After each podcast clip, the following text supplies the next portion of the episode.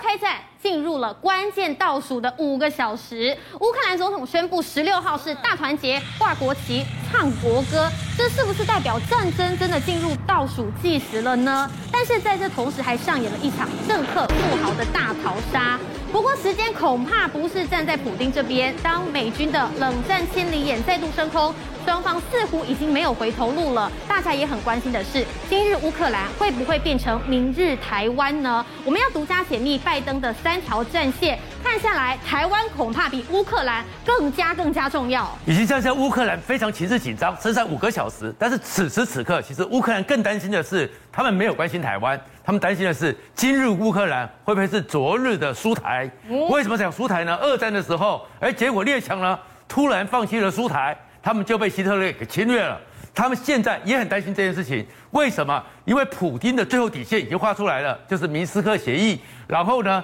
你整个乌克兰不能加入北约。所以前一段时间呢，德国的肖兹、法国的马克宏都跟普京见面了。所以伸出传出来说，乌克兰打算放弃加入北约。而这个时候，总统就出来说，我们坚决走完选择的道路，我们要自己人选择。绝对没有放弃加入北约这件事情，所以这个战火真的拉起来，而且呢，他呢还更坚定的讲说，十六日就是传说中的可能会开战那一日，叫做乌克兰团结日，他们一起要唱国歌，挂起乌克兰的一个国旗。可是情势这么紧张，你会看到说各国，尤其欧洲那边呢，马上呢展现出来就是说，他们希望不开火。但是他们更要保住自己的性命，所以你看呢，现在我们知道全世界有很多飞机嘛，可是飞机里面都可以看到航机，可是，在乌克兰上空竟然空空洞洞的，都没有飞机了。先从荷兰开始，再来是英国，再来是德国，都说飞机要避开乌克兰的领空，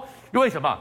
因为他们很怕二零一四年马航爱美属幺七。这个飞机的悲剧突然之间又会重启了，我们就看到这个画面，当时全世界都觉得很奇怪，为什么一架客机飞过去之后，突然之间坠毁在乌克兰和苏俄的一个边界上边，全部都毁掉了，在高空中掉下来，两百九十八人全数罹难。后来经过了很多清查，才发现说，竟然是被一个外部的一个飞弹直接击中。那击中之后，后来呢，经过各国的调查，发现是三毛举飞弹。是俄罗斯的防空飞弹，但是它的飞弹到底是俄罗斯发射的，还是乌克兰的反抗军发射的？不知道，因为双方都有这个飞弹，但是大家就很怕战争一起来的时候，飞弹无眼，打到谁都不知道。但是呢，俄罗斯呢算盘也算错了，老天有点阻阻碍他了。本来他们通常是二月、三月是最喜欢开战的时候。因为俄罗斯是冰天雪地的战斗民族，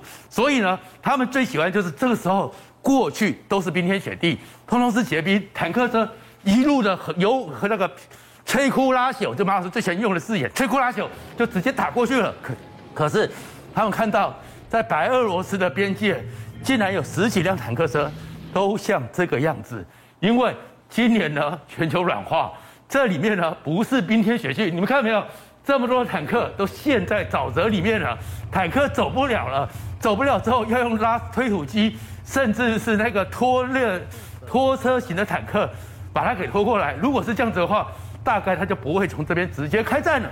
但是此时此刻呢，你就知道哦，当一个国家面临危机的时候呢，那些有钱人、那些政客呢，他们的想法就完全不一样了。我们看到所有的飞机都没有飞到乌克兰边界，但是你不小心就会看到说，从乌克兰这边有飞机就飞出来了。哦，有几架在飞出来？有飞出来了，基本上已经有二十几架的包机，都是这些有钱人，都是这些政客，他们都跑出来了。但是跑出来的时候呢，你会看到乌克兰的老百姓，他们琢磨的一个建议，保卫国家，守土有责，不只是不分男女，年龄的话，连老少都不在乎的。这个时候，全世界看到一个非常感动的画面，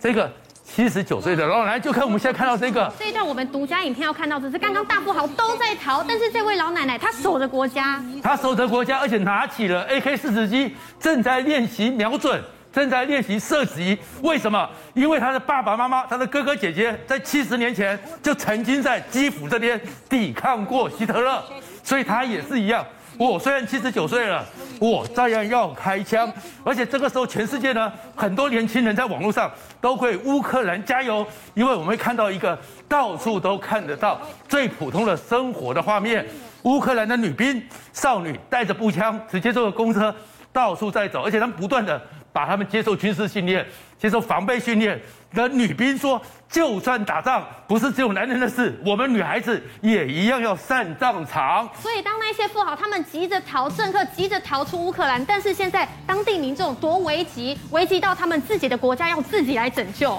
是的，所以乌克兰政府不是还公布了五条路线可以逃亡到各国去吗？结果乌克兰的民众是：我的小孩，我要保护他，他呢把小孩子往后送。送走之后，自己开车直接回来。我的小孩保护住了，我要上战场，我要让我的孩子将来有一天可以躺在这个土地上继续的去战斗。然后此时此刻，因为真的不知道普丁大帝会怎么开战，尤其是刚刚讲的可拉西莫夫呢，他的出战呢是完全出乎你意料的。过去的苏联打仗的方法是什么？红色暴风雨、饱和式的攻击。可是格拉西莫夫那是拿下克里米亚的时候，就是全部的军队围击，然后当时以为说会在乌拉尔那边打下去，就他会突袭，所以美军还有英国也很担心。你这个时候刚刚不讲三边部队都围起来了吗？你从哪边进攻不知道，所以一定要盯得很紧，盯得很紧之后呢，不老传说，我们台湾也很熟的 U2 侦察机，竟然在英国这边。又出现了，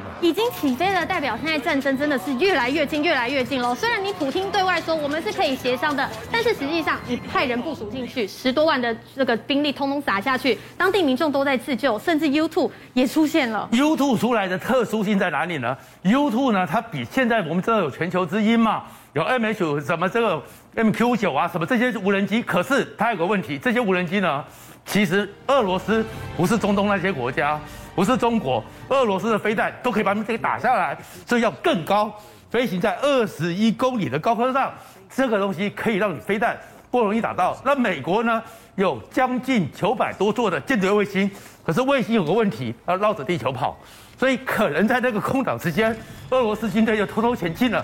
所以要用这个 U2，在二十一公里上面，几乎可以定点的盯着看。看紧的就是你俄罗斯从哪个地方哪个角度偷袭，美国和欧盟就要做好准备。可是此时此刻，真正担心的是什么？乌东紧张，但是普丁会不会吸引全世界的注意，在中东那边搞东搞西呢？尤其是刚刚我们不是讲了，油价不是不断的上扬吗？油价上扬之后，其实有个人他心里是非常的高兴的，谁啊？这个人就是普丁哦，因为油价一高。俄罗斯的外汇就多，普丁就赚了更多钱，所以现在全世界很担心中东情势会不会乱起来，什么乌东情势，所以呢，阿联酋就出来讲说，乌俄可能会开战，但是他们要想尽办法稳定油价，因为油价再起来的话，全世界的物价，像阿联酋，他们也会觉得他们的压力非常非常的大。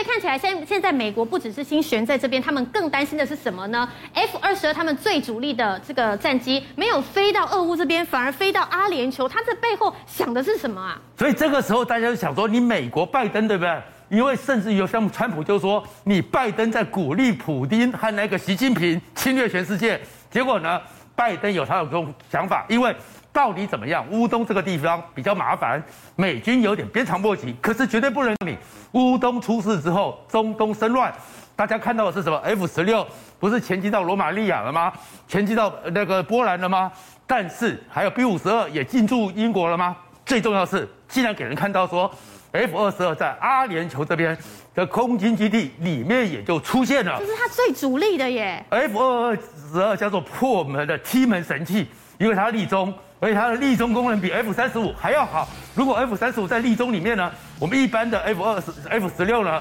像一颗棒球这么大；立中的那个 F 三十五呢，五块硬币；F 二十二像绿豆一样。哦。所以这样的飞机你根本看不到，你根本看不到说它准备到这边就是直接面对着中东，面对着伊朗，你不要出问题。它叫破门是什么？它是重装的一个飞机，里面的飞弹特别多。我一破门一打进去，你就看不到之后。把你给打掉。其实俄罗斯也怕他，在上次利比亚战争的时候，有四架俄罗斯的苏凯三十五，一看到 F 二十二，他们基本上没有侦测到，突然眼睛前面看到了，你知道他们做东做的什么？不是缠斗，不是警告，转身就跑。哦，所以其实 F 二十二是真的很恐怖的。然后另外一个呢，美军呢在海军方面，因为整个普丁呢在黑海那边，在里海那边也部署了数十艘的战舰，所以呢，美军呢四艘的沉盾舰已经前进到了西班牙，但是有一艘也在阿联酋这边，竟然出现了叫做。科尔号的飞弹驱逐舰，但是科尔号飞弹在这边，其实它不只是来到这里而已，它还带着非常浓厚的警告意味。它浓厚警告，而且是我是复仇者，复仇者。因为我们知道神盾号，其实科尔号呢，就在两千年的时候呢，曾经也在也门的亚丁湾这边。我在亚丁湾这边的时候，那时候就是比较激进的穆斯林的激进分子呢，两个人就干脆，我看到这样一个重重金的一个神盾驱逐舰。我打不赢怎么办？结果他们呢用了橡皮艇，全身绑满了炸弹，直接一冲一撞，照这么打出这个舷那边一撞之后大爆炸，死掉了十七个人，重伤三十几个人，花了两年多才重新的把它防备起来。而既然如此呢，这个时候修好了，我又回来了，又回到这边，就是警告你说，不要以为乌东有事，你中东就可以蠢动。那为什么这么担心中东呢？因为伊朗真的是觉得说，我们不要说伊朗啊、中国、北韩加俄罗斯，现在是全世界认定的邪恶轴心嘛，所以呢，很怕是什么？因为伊朗又公布了一个新的哈比尔瑟坎这样的远程飞弹，而在远程飞弹它重量更轻，所以射程更远，待命时间减少六分之一，所以你要侦控它。防止它的能力越来越少，最重要的是它射程一千四百五十公里，这个东西有什么压力呢？因为过去的时候，伊朗要偷偷的运到伊拉克这边去威胁以色列，但是现在这种射程直接在伊朗的北边或者东北边，以色列根本还没办法设防，一打就打到了以色列。如果这个时候伊朗又拉起了中东战争，那美国就变成贝多利分，还有台海。他怎么用他的军力防备这个邪恶轴心，就是最大的考验。邀请您一起加入五七报新闻会员，跟俊相一起挖真相。